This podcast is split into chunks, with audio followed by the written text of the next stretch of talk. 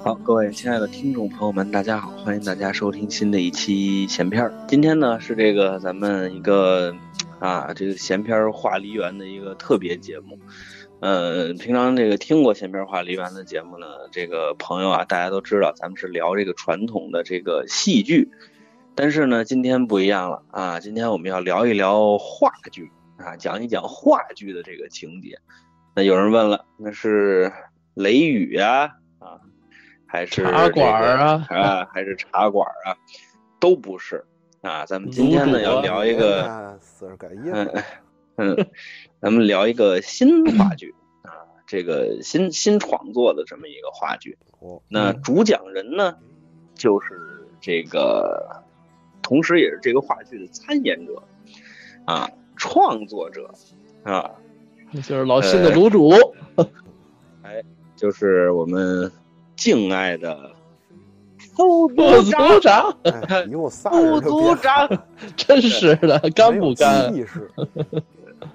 就是没有胡翻译那大嗓门对，就是副组长参与的这个他们呃这个这个单位吧，自编自导自演的这么一个话剧啊。那先说一下主播，那既然说到这儿了，那主讲人都出来，那肯定有学丁老师，哎，就是副组长对，嗯。还有这个老信，哎，大伙儿好，说就没了。今天人比较少啊，就是我们三个人聊聊一聊。那学丁老师先给我们介绍介绍这个话剧啊，就是这个贵公司怎么想拍这么个逼玩意儿呢？公司是 新华公司，张我们也不是公司啊，是是是。呃，这个话剧呢，这个其实是源于我们团委的这一个活动。我们团委呢，每两年要组织一次这种叫文化艺术节。哎，对抗性是强啊？为什么有对抗性？没事，想起小偷公司来了。你说，瞧瞧，那个文化艺术节呢，一般是那个以前是搞联欢晚会，就是有才艺的青年啊，呃，来演个节目啊，团员这种，大家热闹热闹完了。文艺的骨干吧。哎，反正打我打我这个开始学相声以后啊，他们倒是找过我两回啊。对，然后近期，嗯，近期因为这个是吧？当了领导，国家不是不是不是不是，国家这个管的比较紧，然后我们这个陆续就没有搞过这种大型的联欢晚会了。啊，是我从网上买把刀，从北京都运不来了。就是北京不允许运刀了。嗯，我们那个主要是就是年底的各种活动也大家就是王法嘛，找不到理由来搞了，所以也就不搞了。原来都是工会搞。嗯，然后团委团委这个艺术节还是保留了，保留。然后是其实是从挺早以前，我记得那个时候好像是零几年，然后那时候想大家突然想搞一个话剧，那个呢那会儿零几年的时候就就有这想法了。而且那个时候做了一个，当时我也参演了，不是，就是您当时还 还还还还是这个这个这个刚入职的员工，还是也没有入职有一阵儿，那时候我应该已经学相声了，为什么呢？你看看，就是那个时候他们那个话剧里边缺少一个串场的人物，哦，然后串场的这个人物呢，用什么方式呢？你们觉肯定觉得特别逗，用拉洋片的方式，这有什么可逗的呀？呃，然后呢，我还就是我我都没学过，没跟老师学，就完全是听录音听的那么一段，然后我就就答应了这个事儿了。然后还是他们来写词儿的，来两句，呃，不是不是不是，前我就我只记得第一段，第一段跟那个呃相声里那一模一样的。哦。什么再往里头再看哦，又有一片什么什么，然后说直接就是说清朝。的事儿，然后那个，然后对那个话剧的题材是什么呢？也就是我们现在今天要聊的这部话剧的题材，都是一个题材。嗯，是故宫最重要的一个历史事件，就是文物南迁。哦，嗯，这个应该是不能动的意思。哎，对对，就挺难的，反正是。对对对，不是不能动。对，就是。呃，日军侵华的时候，嗯，为了防止日军在占领北京以后对故宫博物院的文物有破坏、有抢夺，嗯，那么故宫博物院当时就决定嗯，带着这批文物，其实也不是故宫博物院决定，是国民党政府决定，嗯，带着这批文物一路的南迁逃，就是躲开日军，嗯，然后这一走就走了有十多年的时间，嚯，一直到建国，嗯，四九年建国。也没回来，文物。呃回来。了。啊啊，嗨，不是我老听您那语气像接这句话呢，那就不能回不来行。嗯。一直到四九年建国，呃，从到五一年，这批文物才回到了北京故宫博物院。嗯当然，有一部分大家都知道，呃，是跟随着国民党去了台北，有一部分呢、留在了当时的中转地南京博物院，因为南京是当时国民政府的首都嘛。嗯，哎，但单是还说说过这个事儿，对说过这个，这个我嗯其实北、北京故宫的人一直耿耿于怀，你知道吧？没，但是就是那是我们的，为什么不还给我们呢？丢人，你这拉了一道儿？拉了一道，像话吗？我当时就相反，我当时就记得那个单院长说，嗯在那个台台北故宫博博物院做演讲的时候，嗯，单院长说，一个文物最有尊严的体现是摆在它原来摆摆在的地方。嗨，其实你说什么叫原来摆的地方？就是，你说清宫的用用品，当然是它原来摆放地儿就在清宫。嗯那那些收藏品呢？只不过就是有一个妥善的保管地，还属于这个国家，我觉得就可以了那才钱还都还到景再镇去，嗯，在也不像话。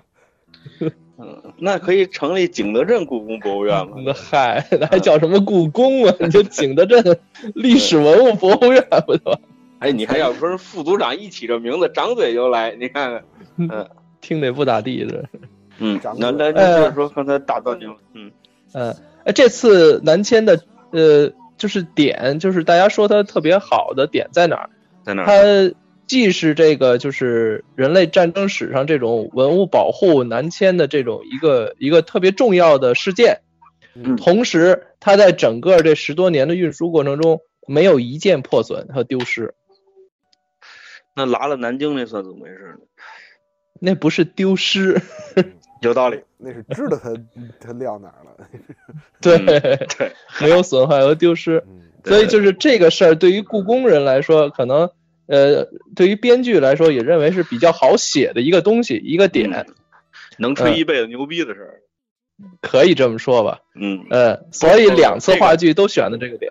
这个这这个没有别别的意思，就是因为大家可以想象兵荒马乱啊，这个嗯炮火纷飞的那个年代，就是嗯大家决定去做，当时人跑得很费劲，你更何况拉着大车小辆的东西，对，就是这个这个这个，就是能把它拉拉到这个这什么，而且中间没有一件损毁和丢失这件事情，绝对是能吹一辈子牛逼的事儿。是的，是的，是的。嗯然后呢，呃，第一个话剧我就不说了，咱们就从第二个话剧开始。嗯第二个话剧呢，是我们就是基本上做的非常系统的一个话剧了，因为我们有、我们的编剧是故宫人自己编的剧，然后哦是一个在文出版社工作的一个资深的编辑，然后他嗯又当过当时是团委的书记，嗯，嗯然后我们的导演请的是北京儿童艺术剧院的团委书记做的导演，毛嗯？等于那是不是你们上台的时候，每个人身背后带一个小绿衣本儿是吧？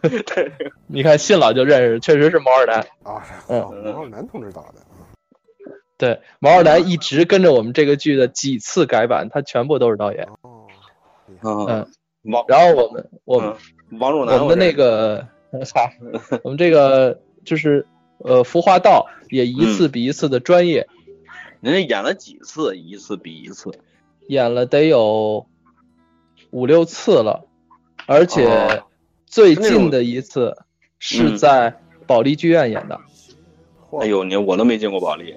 大事了。嗯嗯嗯，虽然不是公开售票，但是这也是我们第一次走进大剧院。你看，我们这个剧在故宫博物院演过两次，然后在故宫博物院是在在哪儿演呀？我看好故宫博物院，在故宫博物院的那四个呃呃书房斋 那地儿演得开吗？那地儿得演《还珠格格》，你知道嗨，那个在故宫博物院的报告厅，呃，哦是一个相对来说专业的舞台，演过两次。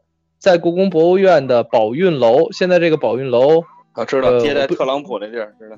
对对对，在这个宝运楼的前面那个呃里边那个广场上实景演出过一次。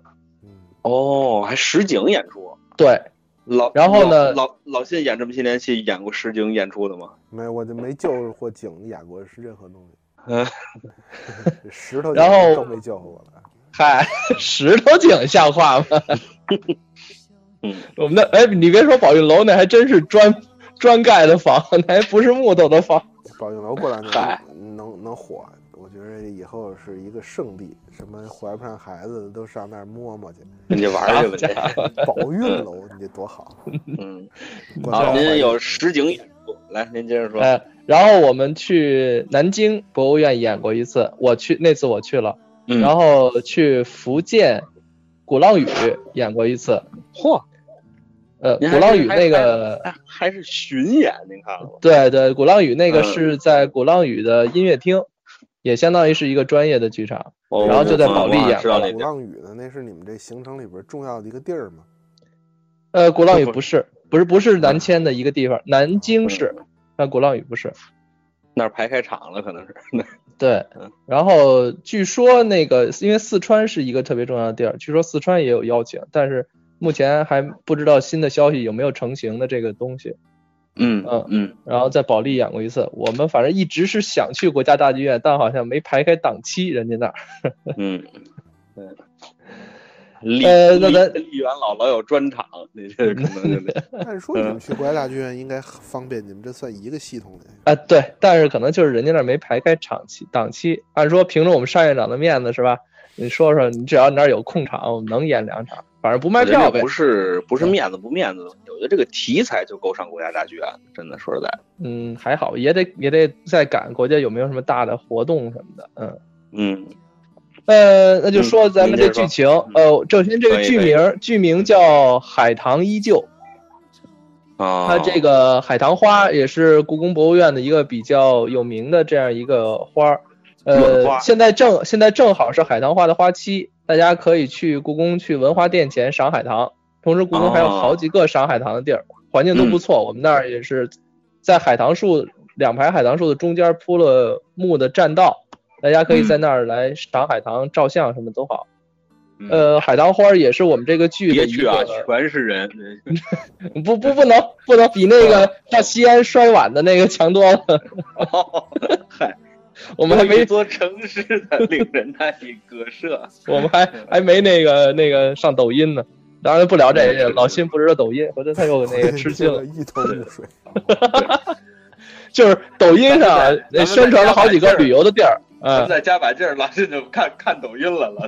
对，那宣传好几个旅游的地儿都火的一塌糊涂的，大家都去那儿看看是不是那样，你知道吧？也不知道是谁谁发的，嗯。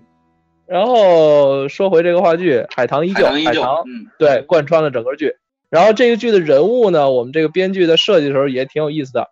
最主要的两个人物是上下级关系，也是师生关系，是故宫博物院的两个职工。这两个职工，一个姓顾，一个姓龚。哦，好，好，好，好，好记啊，好。对。然后姓顾的这个人是这个剧的男主角，嗯，他叫子辰，紫微星，嗯，顾子辰啊，对，叫子辰，呃，姓龚的这个呢，叫裴恒，哦，裴恒，因为我们最早的两任院长，一个是易培基，一个是马恒，哦，嗯，行，顾子辰，易培，呃，龚培恒。那我们就可以简称他叫那个龚先生和子辰，嗯，这是师生关系。对，这个我在这剧中呢演过顾子辰的老年，哦，演过这个龚先生，就演过这两个角色。哦，那您还是主要角色呀？也不算太主要，因为这个年轻的时候的顾子辰是主要角色。那您演过这龚先生也可以了。龚先生那个对，是因为去南京演出的时候，那个演龚先生的是是是是我们这个剧的编剧，就是这个团委书记，他当时是实在没有精力 来再参演这个剧了，他要来协调其他的事情，所以当时让我来了。然后中间因为我有好几次没参演，他们还把这个就是老年顾子辰的戏进行了很多的改编。哎呦，您看您多重要，改了，就为让你活了。真是的，就不让我演。呃，咱们就开始说剧情吧。好呀，剧情是这样的。呃，我想想，就从从怎么说？从第一幕说吧，您就。第一幕，关键是因为后来我不演了，他们就把第一幕给删了。没事，您就说您演的那版。那就说我演那个，结合起来说吧，结合起来说吧。可以。第一幕是发生在台湾。哦。台湾，然后上来就是老年顾子辰出现，然后他在他自己的他 在他自己的后花园。呃，这个时候来了一个送快递的小孩嗯。然后问他是不是顾子辰。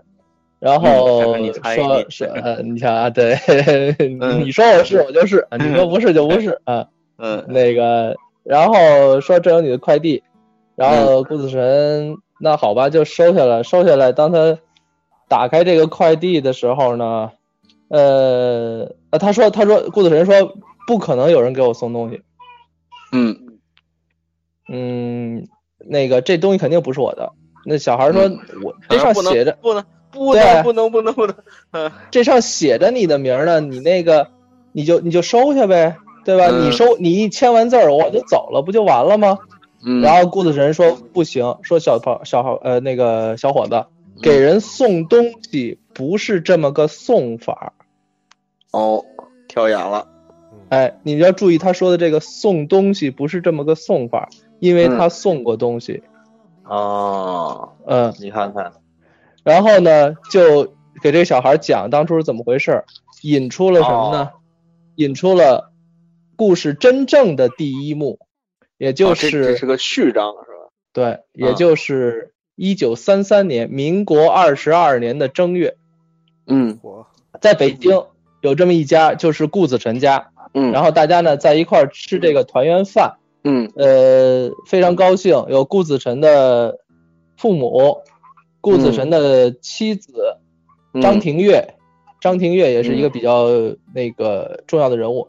然后张庭月的父母带着张庭月的哥哥也来了，等于两家在一起团圆。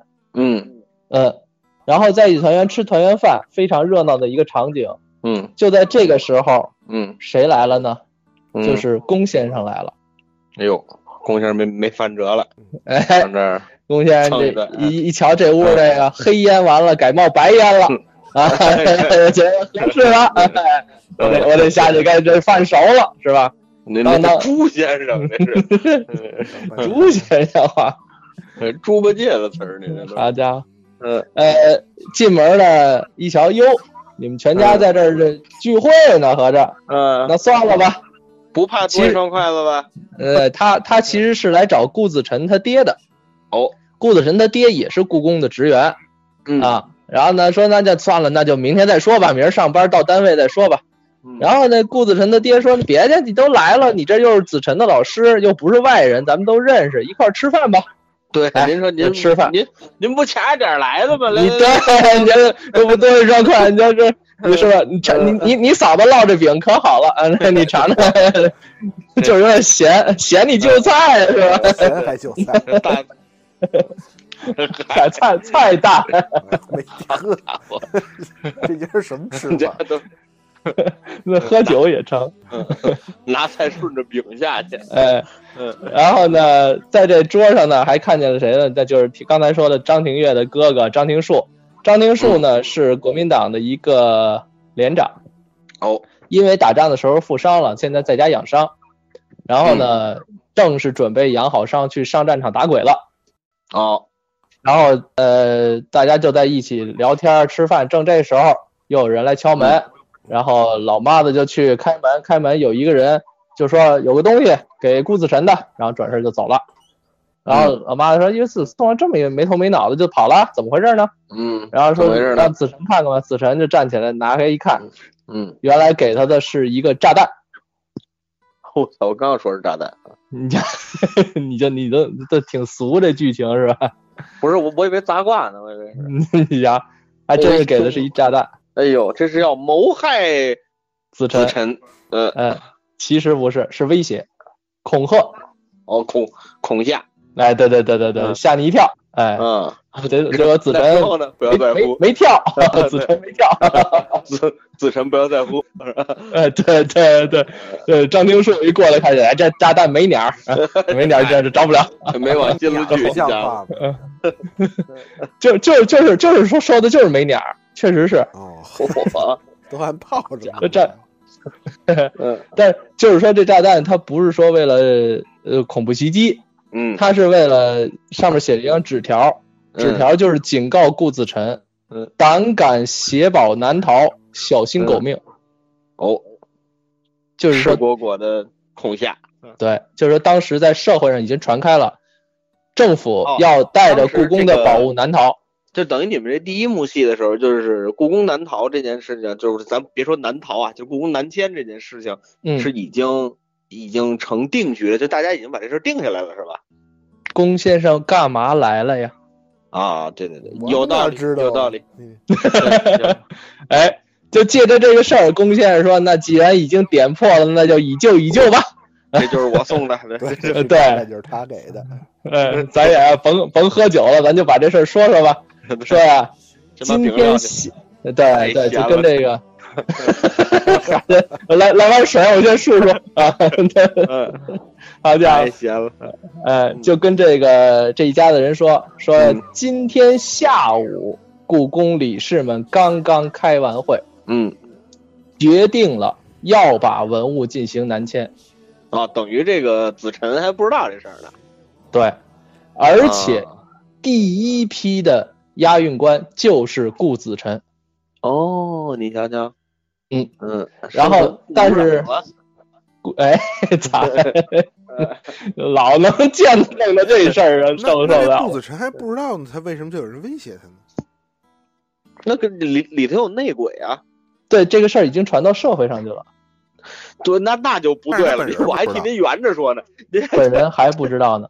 嗯，本 人不知道，社会上传开了。社会上是是这样，社会上一直有消息说故宫要。带着文物南迁，但是今天下午开会，最终决定确实要办这个事儿，而且顾子辰是第一批的押运官。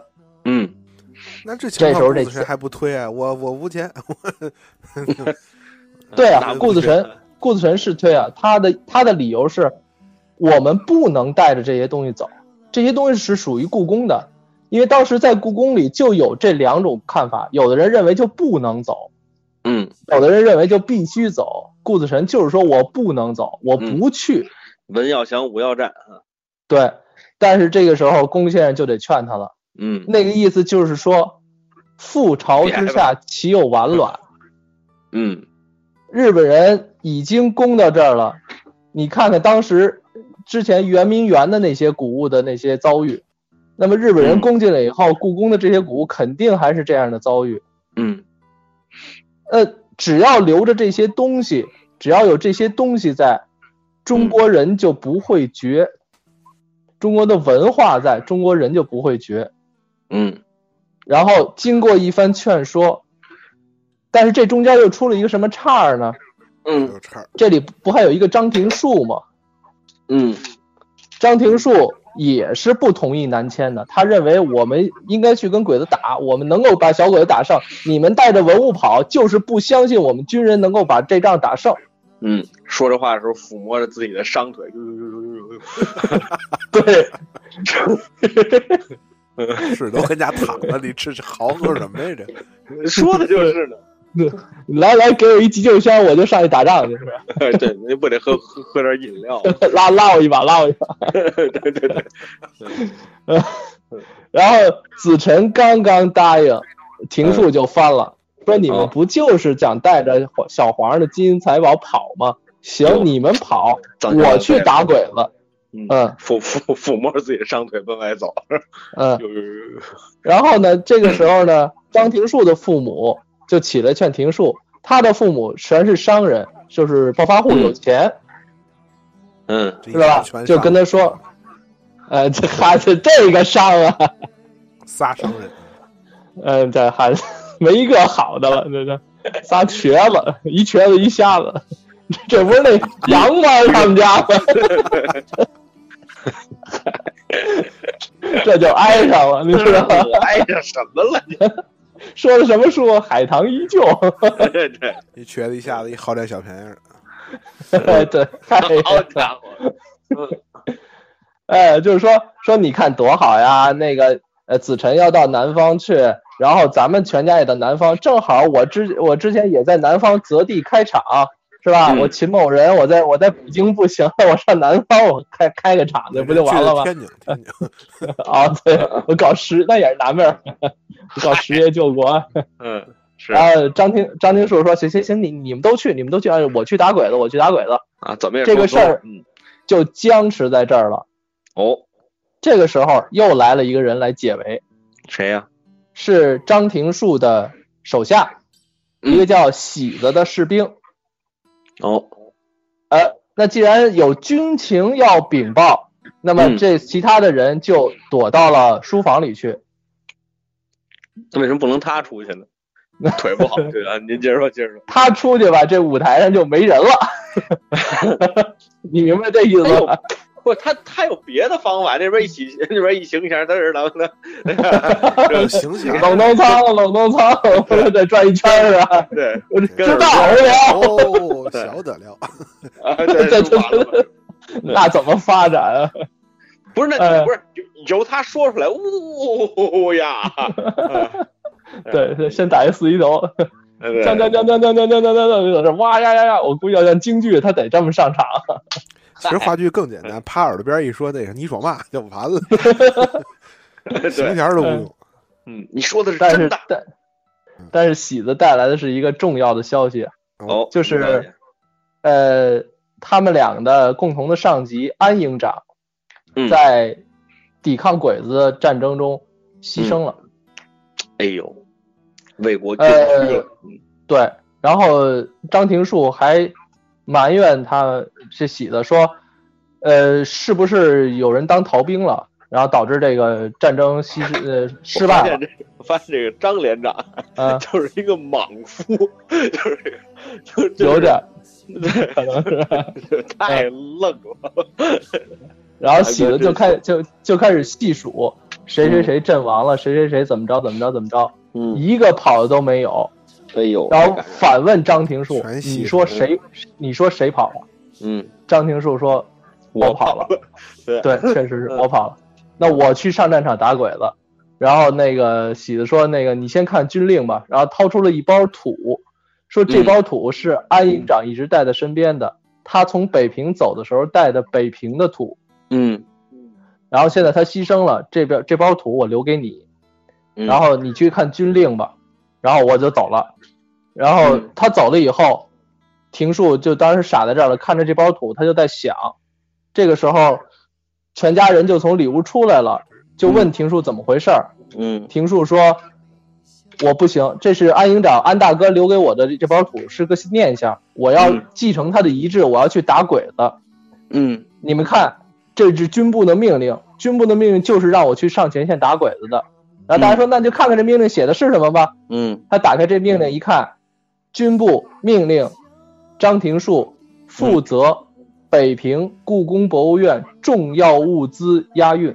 哎呦，这张连长剁手完了啊！改了保镖。嗯 嗯，对。第二天是吧？呃，其实其实这这个事儿是谁运作的呢？谁呀？是张廷树的父亲花钱运作的。哦，为了保护他，对他不想让儿子上战场。嗯。然后张廷树说：“我不跟你们去，我不跟你们跑。嗯，我我要我要去打鬼子。这个时候子晨已经想明白了，嗯，他反过来来劝廷树说：你看看你手里这包土，它是什么意思？安营长留着它，这就是个念想。嗯，这些古物是全体中国人的念想。嗯，我们要为全体中国人保留好这个念想。嗯，所以你必须得跟我们去。”这营长都告诉你了，这这两个重要提示，你要再去打，不是洗了就是吐了。我们这个剧情它怎么发展的？对。然后张廷秀怎么说呀？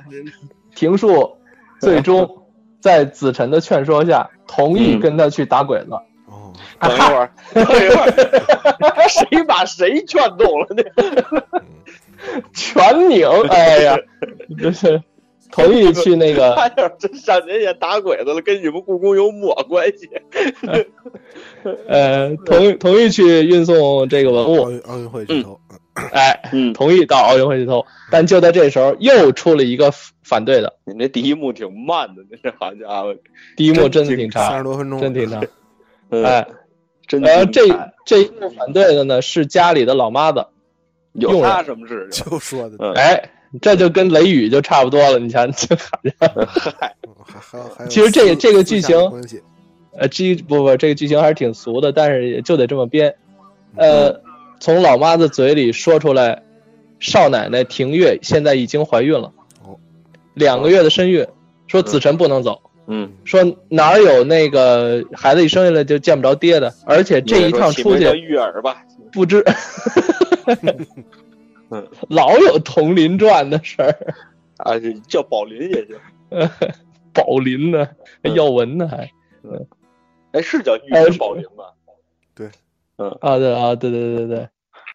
说说说说不能走，说那个少奶奶怀着孕呢，但是庭月这个时候还是还是挺大度的，说那个 没事儿你去，可不嘛，两个月里边闲了已经，可不挺大度的。关 关键这点剧情有一个，就是我们那么处理其实也没有错，但是演员演的那儿总要笑场。嗯，就是他说出来那个不行，说少奶奶已经怀了两个月了，说子辰不能走，然后子辰又惊又喜的拉着庭月，真的吗？什么时候的事儿？两个月之前呗，让我们就总感觉，那你不知道什么时候的事儿吗？哎，这位心也挺大，所以赶紧想让他走。十号找新爹去。对，那我们这剧还怎么编的？编的不挺好的吗？哎呀，这不给你编的吗？这不正帮你编的吗？啊。呃，那就经过庭月的反正大度的理解吧，这个事儿就定了。然后大家在一起举杯，呃，顾顾子辰的父亲就是说，我饮庆功酒，对，往日未酬，誓不休。然后让我们相约，最后再回到北平。嗯嗯呃，相约北平。看这意思是个悲剧啊。这子辰没没回来啊？看看这意思，回来了，这不还有老年呢吗？老年在台湾呢。哦，所以第一幕打点就打在这个孕妇吐了一桌子上，是吧？对，然后我们共同浴哇，一黑灯，哎，上了六个保洁的呀，开始蹲地，然后底下是发八宝粥。有老妈子喊一个老妈子不够使的，火吐多少？嗯嗯，然后劝大家一句啊，这个孕妇不能喝酒啊。您继续。嗨，然后又回到这个剧的台湾，又回到台湾了。嗯，讲完这个故事，说那好吧，那个那个中间那个快递员啊打了个电话，这快递人是谁呢？他是王喜的孙子。王喜是谁啊？喜子嘛，刚才是喜啦。对，刚才来的喜子啊，嗯，先喜后。呃，喜子是王喜把那个这封信让他转交给顾子辰的。嗯，然后说那您就看看吧。他是个快递员，还是个送信人？快递员，因为王喜在那个到了台湾以后，开了一家快递公司，叫北平快递。哦，行，您接着说。说那您就拆开看看吧。说那这是我爷爷王喜让送给您的。顾子辰说哦，王喜给我的，那我就开开看吧。你他妈打开，我也可以他妈找他们吃饭多少时间？真是的，你他妈上我这骗书听来了，你这抬杠学能呢？你这嗯，像话吗？嗯，然后打开信，看到了上面是一片他当时画的一束海棠。哦，嗯。然后呢，上面有的地儿用海棠真实的海棠花瓣去贴的，是他当时贴了一部分，然后其中剩下的一部分，不知道是谁什么时候填满了。然后同时他还看到了一封信，是当时他写给他妻子张庭月的信。然后说那个这是谁送来的？嗯，然后那个快递员说，那我看看这个写的好像是叫什么张望香。嗯，然后死神就突然想到望乡，望乡那是我的儿子呀。嗯，然后那怎么姓张了？哎。这但就是当听到望媳妇一块归了喜子了呗，这还听不明白吗？嗨，喜子姓王。哦 哦，呃，咱们三个本不是一家人，一家人还有红灯记的事儿。您这是看看海棠，呃，然后他看到想到望乡的这个事儿，然后他就我就说得留了个名字再走吧，你看，他就他就晕倒了。晕倒了，然后送到医院以后，喜子来看他，然后聊起又聊起这个事儿，然后又回忆起当年的场景，说这我当时第一次见望乡是什么时候呢？嗯，就是在民国三十三年的除夕，在四川。嗯，这个时候回到大舞台，开始第二幕。第二幕就是民国三十三年，一九四四年，那个时候文物南迁已经到了四川了。然后这幕出现的人物比较少，是在四川的时候，有龚先生，嗯，有庭树，有子辰，嗯，然后他们在这儿正好是大家一块呃文物运到这儿以后，大家一块过除夕，嗯，过除夕呢，呃，就聊天说起来这一路的艰辛。呃，子辰说，反正这一路我只要到一个地方呢，我都会挑一间向北的房间，就窗子向北的房间。然后我想我的儿子什么的。然后说着说着，那个对那个龚先生说，呃，我已经派人去打探了，就是去去经常经常，龚先生在这之间啊，经常是来往于这个文物南迁的这个团队和北京之间。嗯，所以经常有时候知道一些北平的消息，但是知道的也不多。然后说那个子辰说，我给北平写了好多信，之前还有回信，庭月还能给我回信，但是已经好长时间没有收到他们的回信了，也不知道那边怎么样了。然后龚先生说，那个那因为我这是刺激到了王喜，是不是？对，那个时候就有一个想法，要开一个快递公司。我过了年，我就我就去北平去打探他们娘俩的消息。嗯，然后结果大家就在这儿，本来挺高兴的过年，结果说这事儿越说越伤感，越说越伤感。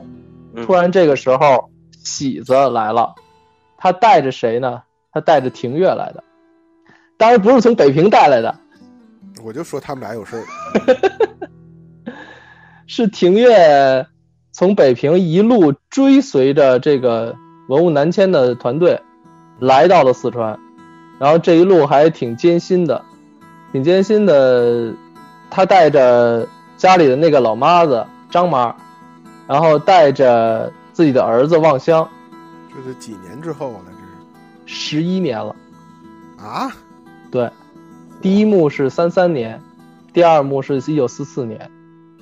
我十一年才运到四川。对，他那个走了中间走陕西啊，山西好多地儿，然后才最后才运到四川。嗯都到四川就四四四年了，其实他们跟四川坚持一会儿，再坚持一年又回来了，就不用那么费事了。为什么四五年为什么就回来了？四五年把鬼子打败了。哦嗨，对啊，嗯嗯嗯，但是谁成想是吧？鬼子是打败了，然后嗯，依然战争没有平息啊。嗯，然后在这相遇了以后呢，大家挺高兴的一个场场合是吧？那个孩子相遇，然后孩子的舅舅也在，张庭树也在。嗯，张丁树马上就要去上场打打鬼子了吗？终于圆了这打鬼子的梦。哎，对对对对，一部就有怨念，大哥。对对对对对，他到这儿到这儿，他终于要去上战场打鬼子了。然后大家非常高兴，庭月也来了，真的很高兴。然后就聊天呗，就聊你们这一路怎么样？说这一路特别的苦，就甭提了，怎么怎么着的。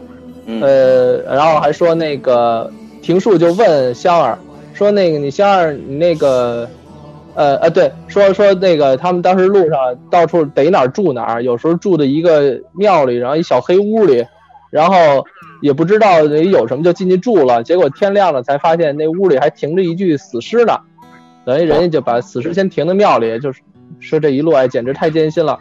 然后庭树就跟那个望乡开玩笑说：“行啊，香儿，你这个挺有胆识的。呃，夜里住那屋子遇着鬼害怕不害怕？”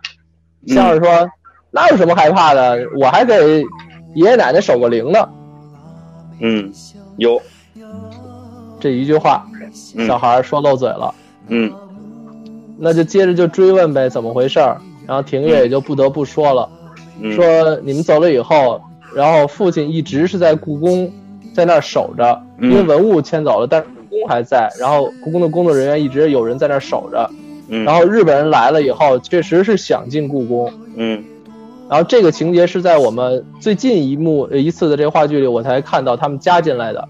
就是说了一下，当时日本人要故宫的那些铜缸，嗯，啊，就是现在大家进故宫都能看见的那个灭火用的大铜缸，大铜缸，嗯，然后说是故宫人一直顶着说不给，最后实在不行了，是找了一些比较残破的给出去了。为什么要那些铜缸呢？做武器吧，可能是，可能是没有什么可要的了，关键是实在没有什么可要的了，估计。做短剑，罗马短剑都是铜的。嗯，然后说最后反正老头就被，因为因为又又又是累呀，又是饿，又是气呀，就是最后夹带伤寒吧，是吧？对，缺医少药啊，经这个骁龙友孔伯华，当然也来不了啊。王凤之师兄嘛，对，这深闺纳士玩去了啊。啊，对，嘿，你看他爸爸死的还挺热闹。那个新郎，那个我跟你说一下，这，对啊，对，少一位方文山，曹开庸都去了，方士山，嗯嗯，对，方文山像话，过去写悼词是吧？这个，这个，这个，就我我我我我我是听说啊。信了，这个，呃，这个这个，因为我是想了这么一事儿。你要说拿铜做武器，能做什么武器？我唯一能想到的就是那个武士刀的那个刀和那个就是那刀盘吧，就咱们按中国刀说，那个刀盘就护手那一块的衔接处是铜的。对，不是那在现在，因为这个做热兵器没有什么是用铜的。啊，是那我你要想到做兵器，我想的是说说它还能用的，这个也就是那儿用。而且这个说一句那什么的，就咱们插出去一句啊，这个日本在这个二战期间，呃，做了大量的武士刀，就是分发给士兵。在日本战国和明治维新这一大段时间，这个日本的武士刀啊，就武士阶级虽然没有了，但是武士刀的这个传承还是保留下来的。也就是说呢，这个当时日本侵华时期的日本军官用的这个武士刀都是很牛逼的，嗯，哦，这都是祖传的。就日本士兵有的带的那种武士刀呢，就是当时日本批量做出来的，嗯，这个就导致了一个特别有趣的一个现象，就一直到今天，就是我们看二战时期日本武士刀。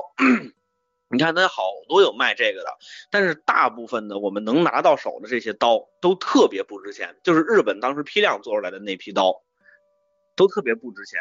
之后这个有一些美军打败了这个日本军官，拿到那个刀之后就不当回事儿，就不当玩意儿，就跟家那么摆着。但其实好多拿回去的都是名刀，就是也就是说，现在有的可能网网上卖的那个漫天要价的，可能都是士兵的刀。说那些天天跟家角落里头搁着都封土了，那可能是一把名刀，就是这就是这么一事儿，就突然想突然想起来了，嗯，也许他拿去画了，做个宣德炉什么的，对，也没准也没准传说这些本的本都是金子做的，不知道打哪听来的。嗯，我们的鱼盆呢？您接着说，接着说，对，少看公众号，鱼盆都要，他连鱼盆都要，他他，那是日本人吗？那不是，那是哪国神父？那是日本神父吗？是吧？不是不是不是不是本不是日本神父，西方应该是个欧欧洲的神父，葡萄牙什么的，我估计是。嗯，对对对，你看看这这这日本人还不如人葡萄牙人，不是这日本人比葡萄牙人有 有起子多了，你看吧。哎呀，估计是日本人这个抓到这个中国的俘虏，俘虏这个呃那个气节很硬，说你们你们的虽然来了我们北京，你们我们北京都是铁打的金刚。让他听到哦，钢是金的，好，金刚别害怕，嗯，金刚，嗯嗯，送送送俩星星出去受了，那时候都不一定有星星，还得外国进贡。您接着老老星五十分钟了。嗯，呃，然后就知道了父母已经去世了，然后这一幕打点就打在了子辰跪拜父母这上。嗯，那这边上起音乐，这一拜。好家伙，应该是倍儿乱。我的老父亲，嗯，儿子啊，腰疼痛，请用。对对对对对对，你爸爸，那那歌太欠了。你过来，别别老说这抖音的事儿，不要说抖音的事儿，抖音都出来了。您接着说。呃，但其实这个还是件好事儿，因为是一家三口团圆了。嗯嗯。然后戏自己劝自己了，对对对，又回到了这个台北台北的医院，嗯，然后老哥俩呢继续聊天儿，嗯，然后就聊起了说那个那年去给爹娘上坟，然后在坟那儿跟爹娘诉说这一路的艰辛不容易，然后说现在望乡已经长大了。嗯，然后可以也是作为故宫的员工了，也可以帮助我们搭把手啊，来保护这些文物什么什么的。嗯，呃，我算是没有辜负爹娘的这一片心。好啊。然后，同时又想到了一九四八年，也就是民国三十七年，在南京的那个夜晚。这也就是到内战了。对，到话剧的最后一幕了，南京。啊，这么短啊！啊，这时间已经不短了，我跟你说，是吗？啊啊，然后第一幕大家还记得吧？就是龚先生来了，带来了这个消息。嗯，然后第二幕的开始呢，也是龚先生来到他们这个除夕的这个这龚先生老是除夕饭点来，对对对，来了就吃饭。哎 哎，第三第三幕依然是龚先生 来了以后。来，来出现，我准时你们吃饭呢，你看看是不是？对对对。然后这这一幕呢，呃，一开始是龚先生、顾子辰，还有当时故宫的一个员工叫小马。啊，小 B，小小 B。哎，我小马也还是一个比较重要的人物，他是一个呃无无父无母的这么一个孤儿，也没有结婚，然后一直跟着故宫的这个队伍一直在守护文物。然后龚先生来了呢，大家先，呃，这好像他倒没棍儿，然后他可能有个耙子，好对，对，然后是聊聊两句，说咱们今天摆这个酒宴啊，是为了招待一个人，哪一位啊？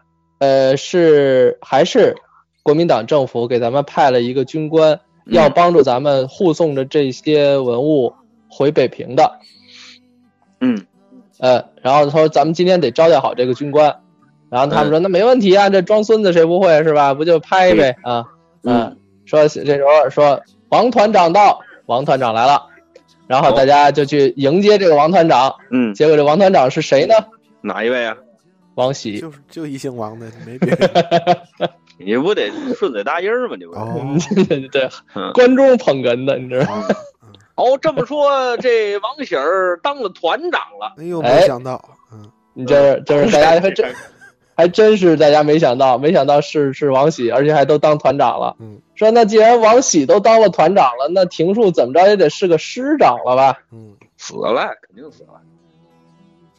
你这刨的呀，是一干二净。这你都说这份儿了，他不死。对，那那现在观众也能对对，那惹定当师长了。那这嗨，嗯。也可能退退休了是吧？张廷秀肯定当当张廷秀像话。张廷树，张廷树。哦嗯，我记得有个张廷秀，我记得。啥话千古传那是。哦，是是不是大军阀啊？您这。哎，就说到这个，小不溜的。说到这个庭树牺牲了。嗯。呃，说他是躺在。三个鬼子尸体上死的，也就是他最后死的也很惨烈。嗯，还有一个搏斗。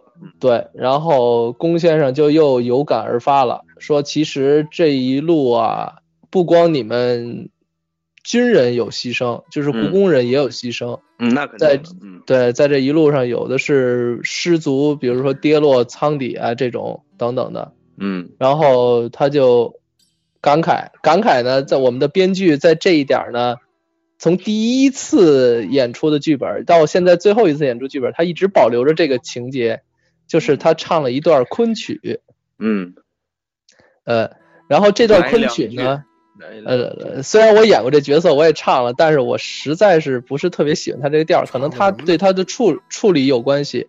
他说是他模仿的当时朱家进先生唱的，哦，嗯。应该还是一段老调的昆曲，就是，呃，这叫什么？我我我我忘那名儿了，名儿我一说，对对对对对对对，朱先生。想当日烧曹操八十三万人马，也是在这赤壁之间。嗯。看今日依旧的水涌山叠，好一个年少的周郎，能在何处也？不觉得灰飞烟灭。然后那个小马儿还给接一句好水。周 嗯，但是没听过人。对，看他把逻辑重音放哪儿了，这都好水，那就完了，还挺难学，他还得上韵，你知道吧？好水，流不尽的英雄血是吧？对，最后就定在流不尽的二十年流不尽的英雄血。嗯，哎，当时当时就是去南京那次让我演这个角色嘛，因为之前我我不了解他从哪儿找来的这一段，我也不了解这一段是单刀会里的。然后当时必须得唱这一段，我就去找，我才知道哦，这是单刀会里的唱段，但是他又不是京剧唱段，而且我们之前都认为他唱的不好听，但他的理解是因为那个时候你有悲愤的心情，可能唱的不在调上，然后我当时我 我试图啊，哎，我试图去用别的方法来演绎，我甚至都听过。京韵大鼓的单刀会，太平歌词的单刀会，我都听过。然后，但是他都没有同意。昆曲那个比比较有有有士气，是吗？对对，太太平歌词，您要真找太平歌词是有点水了，您真的。我我也觉得是，就是那大鼓那水了，就就就感觉就是太太玩闹了，就感觉。嗯嗯嗯。呃，然后就定的这点儿，定的这点儿呢，然后龚先生，呃。然后喜子也就感慨嘛，说是啊，这二十年流不尽的岂止是英雄血，这英雄血都流干了，说这仗还打不完。说我喜子，我虽然是军人，但我也知道，就是咱中国人不能打中国人啊，怎么着的？嗯，这会儿龚先生该一拍桌子，是你们要搞独裁政府。对对。然后龚龚先生说，那说哎别行了，不说这些了，说反正啊，呃，明天啊，子辰就可以回北京了，然后那个。然后说庭月他们之前已经都回北京了，说你们这样，你回去以后，你们一家三口就能团聚了。然后什么什么的，子辰说对啊，那个咱们明天就回北京，怎么着的，这不挺好吗？然后这时候喜子就站起来了，嗯，说什么回北京？然后没人说跟我说要回北京啊，嗯，然后子辰说不对啊，说那个仗都打完了，那不回北平，北平是家呀，不回北京回哪儿啊？嗯。然后喜子说：“去台湾啊！”然后就大家就愣了。这时候龚先生就没话了，你知道吧？嗯，实际上龚先生是是知道 知道这个事儿的。对，龚先生知道这个这个这个子辰要和他们去台湾。但是龚先生是什么意思呢？就是当子辰在逼问他的时候，龚先生说出来了：“说子辰，跑是吗？我已经多少次对不起你了。”嗯，这次我一定要让你回北平，让小马他们带着东西去台湾。你放心，小马是没有问题的。嗯，他已经是一个无父无母嘛。哎，对他已经是一个成熟的故宫职工，就是他完全能够替你尽责保护好这些古物。嗯，然后小马一开始也也不理解，哦，合着你这骗我们呢？你说回北平，你又说去台湾。但是经过这一个一段一番这个讲解吧，然后就劝说，然后他又理解了子辰的难处，小马也是幡然醒悟，跟子辰表决心，说你去吧，你去跟庭月嫂子香儿团聚，我带着这些东西，你放心，因为当时所有人的想法都是，去台湾和去四川没有什么区别，等仗打完了就回去了，只不过我们再多漂泊两年而已。嗯，万万没想到，那，然后说那你就走吧，然后但这时候子辰不乐意了，嗯，子辰说不行，我这一路我跟着这些古物都走来了，到最后的最后了，我能离开他们吗？嗯，有道理。说我真的不，我一定要跟他们去台湾，也是因为他有那个想法，去台湾和去四川没有区别。可能子晨当时也没想到，他可能也觉得就是就跟您说似的，不就是。对，不就两年就两年嘛？这还在没想这就两年。台湾 话六埋伏。印度尼西亚。那个咖喱肉骨茶，你就送他。送人物哪不去？嗯，等于最后他又把把龚先生给说动了。嗨，这龚先生耳朵也软。龚先生说：“那好吧，那你就跟着去吧。那我们就。”还是相约在北平，不见不散。嗯，就是起起音乐。对，你知道你心中的每一个角落。这戏就传了是吗？没有没有没有传没有传。那个我先奏一句啊。哎，你瞧小小小泽来了，刚才一直没找机会啊。行好，那感感谢各位的收听，再见。小我就弄一结尾啊。哎，小泽来正好，就跟我们这个戏的这个结尾也差不多啊。就在那个大家相约在北在北平再相会的时候，这主舞台的这一幕就结束了。然后我又回到了台湾，台湾这个喜子在跟病床上的子晨说：“你看谁来了？”嗯，我来了。你看，子辰的儿子望乡来了。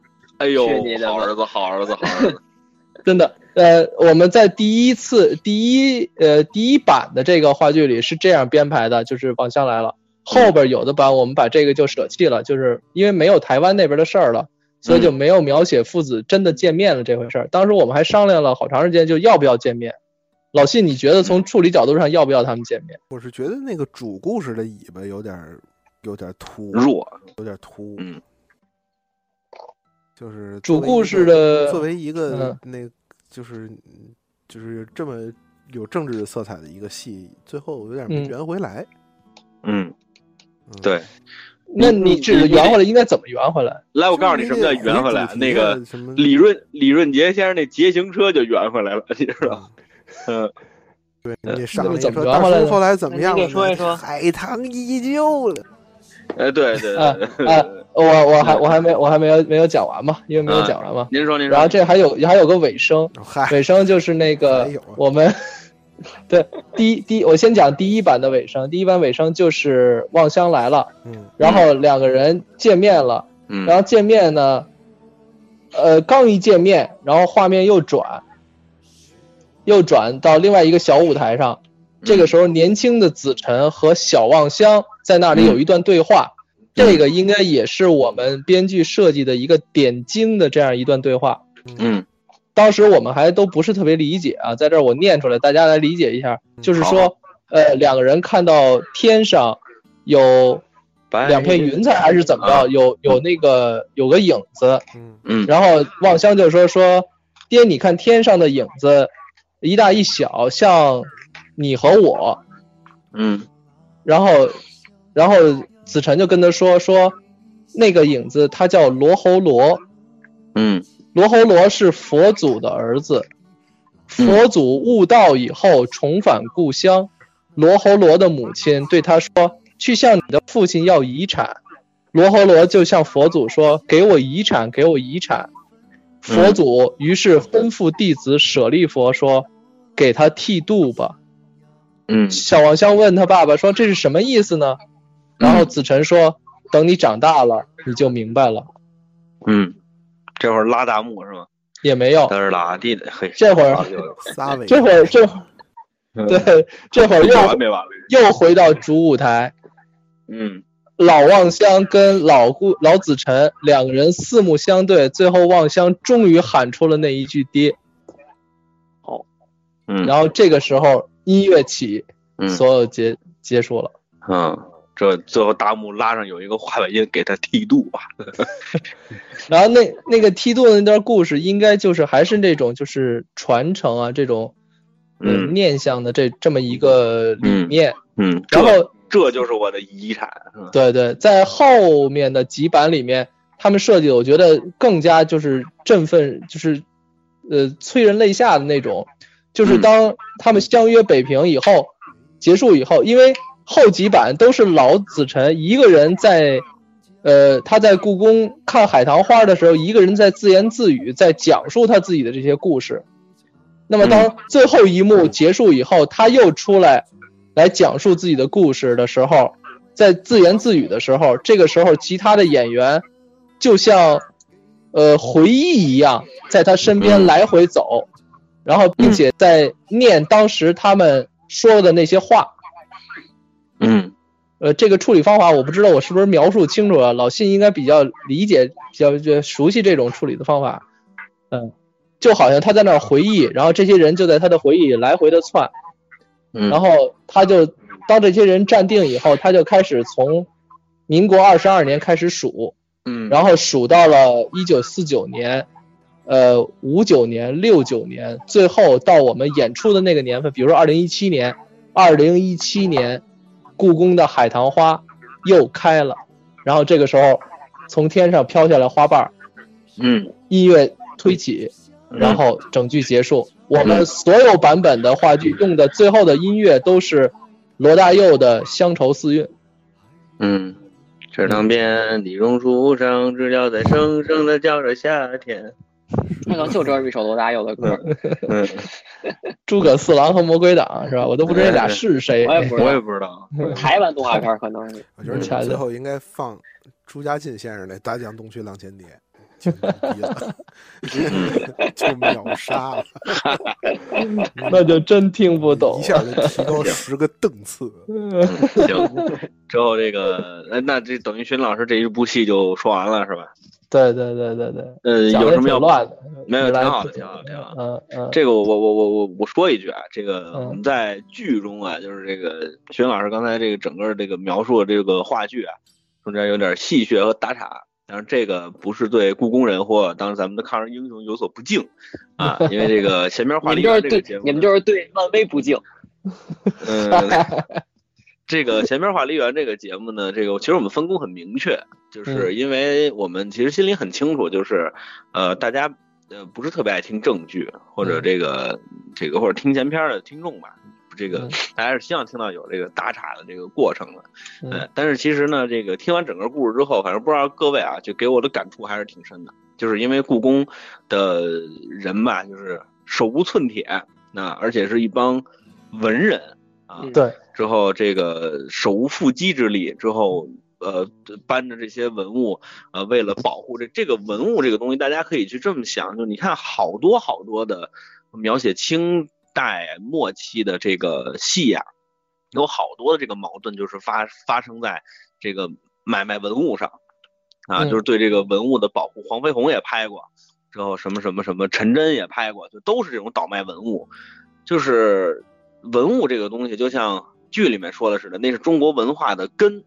那我们只要有它在，这个中国人就不会，就呃，这个中中国文化就不会不会绝，中国人就不会绝，对，你就一直会在。就是所以说这个戏我是，对，如果徐老师这么说，其实我是挺想到现场去看看的，对啊，就去现场去感受一下这个感觉。而且我先问一下薛宁老师，就是就是像现现现在咱们故宫有没有类似于对于这一段历史的一个展出啊？嗯，呃，之前展出过，在神武门上面的展厅有过这个文物南迁的展览，嗯，然后现在已这个展览已经过去了，嗯。嗯，就是我其实挺希望就是他再办一次的，就是借着这个话剧啊，或者借着这个咱们这节目可能没这么大能量，就是这个啊，就是我还是挺希望，就是因为对对，就是因为这个 提着这不是显得牛逼嘛，就是我是想对是想。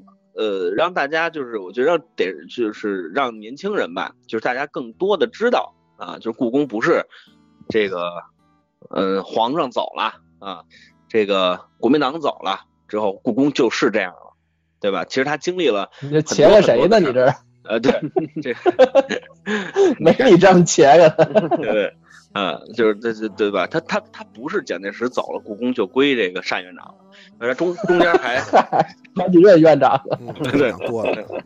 嗯，这中间中中间发生了好多好多的事儿，包括像单院长说的盘点文物啊啊，包括是是说这个这这个故故故宫的文物南南迁啊，就等于说其实故宫经历了很多很多的事儿，就但是只不过是大家不知道而已。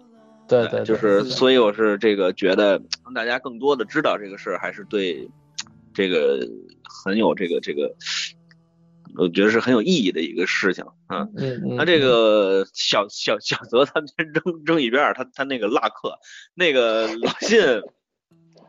作为一个就是这这咱们这儿这个话话剧来说，您算最专业的了。您能不能这个对这个刚才徐老师这个说的，您有没有什么感感感感触啊？从话剧上也行，从这戏还情情感上也行。规整的，就是一个零零年前后现实主义戏的一个标标本做法。嗯，包括从头到尾的这个这个故事的结构、大小舞台的使用，最后起音乐下花儿，这都这都是比较典型的那会儿的现实主义戏的做法。嗯嗯，我我我我听起来我是觉得一直觉得这个望乡和这个子子什么子辰的这个亲父子关系一直好像有有有疑问。我我们演员中间也是经常拿这些事儿打岔，你知道吗？从头到尾，你看他第一个，咱以戏剧来来论啊，第一个事件是子辰收到了一个快递炸弹啊，嗯嗯哦，那那个快递啊，不是不是就是炸弹。啊啊！他收到了一些警告，警告的内容是说你啊，你你没鸟儿，呃，这是第一个事件 啊。这么个隐喻，就说就告诉他没鸟儿，然后马上告诉他你有孩子了。他说啊，是吗？这什么时候的事？你看他也不知道啊。然后最后，哎呦我天！最后什么那个佛祖的媳妇儿跟他孩孩子说：“你去找你爸爸要遗产去吧。”找他去了，结果他没没提这遗产事儿，这说明他就不是他爸爸。你玩去！我好不容易给他拉正过来了，你又给他们弄。这我这我听明白了，就就这听得明白。嗯嗯，老老辛还有什么想说的？嗯，没有，就挺好。我觉得一一一个单位的能力，就是这个编剧老师还是挺挺挺挺内行、挺厉害的。这个一个单位内部的能力能能做出这么，就你觉得，比如说这十，就你单听剧本十分，您能打个？嗨，你就不能这么说，因为没看过戏，你不能光听这叙述啊。啊，行吧，反正我们自认为作为单位的这个话剧团来说，我们就还算不错的。这很我们自认为，嗯嗯，还能巡演。好，毛二南导演这个这个这能力也比较熟悉，这个反正干这都没有问题啊。嗯嗯，对，水准之上。对。好，那小泽有什么想说的？啊，没什么想说的。我就好问问，哎，哎，那咱这戏还还演吗？可能还会演吧，嗯，比如说演这个是您就内部呀，还是这个就不好说了。其实其实我们内部也是觉得有点演的太多了，但是单院长还是比较喜欢这个戏。关键是我们那个编剧他现在也写不出来新的戏，哎，你们还想演新的戏？你们想把 就是这话剧团弄下去是吗？对，我们已经成立的话剧团是吧？我们已经成立话剧团了，实际上。嚯！但是就是说，没有一个正式的这种编制认可，它肯定不能作为一个部门，它顶多是作为社团一个呃，对一个社团那是，他甚至都不是社，那叫对对对话剧社，话剧社甚至都不是那个什么工会下边的那种协会。嚯！您这散兵游泳啊，您这是。但是这批人还是挺有热情的，嗯。就反正是话剧热情做宣传吧，动静太大，性价比低。对对对，太牵扯动静，对太。你跟你们说还成立一个曲艺社吧，轻骑兵多好呢，也是。您别说那个，您您您认识那个吗？那个微博上那个什么什么啊？对对对对对，那那那狗啊啊啊啊啊！他曾经还跟我说过呢，就是说说咱们这儿那工会这儿弄一个那个戏剧曲艺社啊。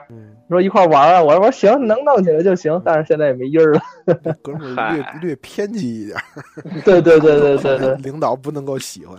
嗯，我们那个故宫博物院那个杂志《紫禁城》，他写过几期文章，就是跟戏剧有关的，还是还是挺挺好的，嗯嗯。但是他老攻击我们的官方微博。嗨，那我那我问个问题啊，薛云老师。那个子辰的炸弹到底是谁寄的呀？就是当时的爱国学生。哦，嗯，没有说具体是谁，就是当时的爱国学生。肯定当时故宫人受到了很多这样的威胁。就等于爱国学生们是不理解这个行为的，是吧？对呀，爱国学生，你想当时连顾子辰自己都不理解吗？嗯嗯，眼光总是短浅的，就是热情高涨。对，嗯，好，还是应该运走。那所以这么看，这个时候就是咱们现在你说封杀个把微博还是正常的，就是没给人寄炸弹呢，还。哎不是，但是我我我一直想说啊，就是咱们因为是故宫人很牛啊，这个呃搭上军军方的这个支持。这才导致了，就是说现在这个导致了，导致这个词不合适，就是说就是才才迎来了这么一个结果，就是对，就是没有丢丢失啊，没有损坏。那你说要丢失了、损坏了，是不是？爱国学生找着画瓣哎哎哎哎，说说去，那没画瓣 让我说到，你可以告诉那爱国学生坏了多少，对吧？对对对对对，行了行了，行，之后这个。好，呃，之后那呃，徐云老师还有什么要补充的吗？呃，没有什么了吧，就这样，时间不短了。行，咱们这个时间不短了，咱们是闲篇画梨园的一个呃新形式啊，对对对对对，一个番外篇，给大家说了一下这个我们参演的话剧，嗯啊，行，我们其实就我，对 对，我还想还谁？行啊，之后这个徐老师给我们带来了很精彩的嘴炮啊，呃，非常好，这是跟着我们听得如醉如痴。好，之后这个那今天节目呢时间也就差不多了哦，没了。啊这个对这个前面华丽园节目呢还会一直做，那这个大家反正认领完任务之后呢，各自回去好像没没怎么看，对，之后这个咱们就再看吧，行吧啊，所以这个节目我们这个争取做啊。行，然后这个那今天节目差不多就到这儿了。最后说一下收听方式，收听方式这么几种：蜻蜓 FM、荔枝 FM 还有送的播客。您在搜索功能里面搜索“闲篇”就能直接收听节目了。如果您想跟我们互动交流的话，您可以在微信的公众号里面搜索“朋友的闲篇”，这样您可以收到主播们不定期的推送。最近的推送还是挺有意思的，大家的热情也很高涨，对吧？呃，这个当然是薛丁老师还有胡翻译等的功劳啊。行，非常好啊，我们俩玩的嗨。对对对对，因为再不更新啊。就就就就那人家给我们寄炸弹了，都消耗了。嗯嗯，行啊，最后那个节目今天差不多到这儿，最后感谢一下各位主播啊，感谢这个信老啊，感谢后加入的小泽，还有我们敬爱的副组长、副组长、副组长，四人就够了，是吧？啊对，呃，改副演员，副演员好不了了。嗯，对。好，那感谢您的收听，我们下期再见。再见。哎，嚯嚯，后反劲儿的，这全都是。把 这这段给他加进去，算他一个，算他一个，算他一个。哎，徐老师，你演的哪个？我演的。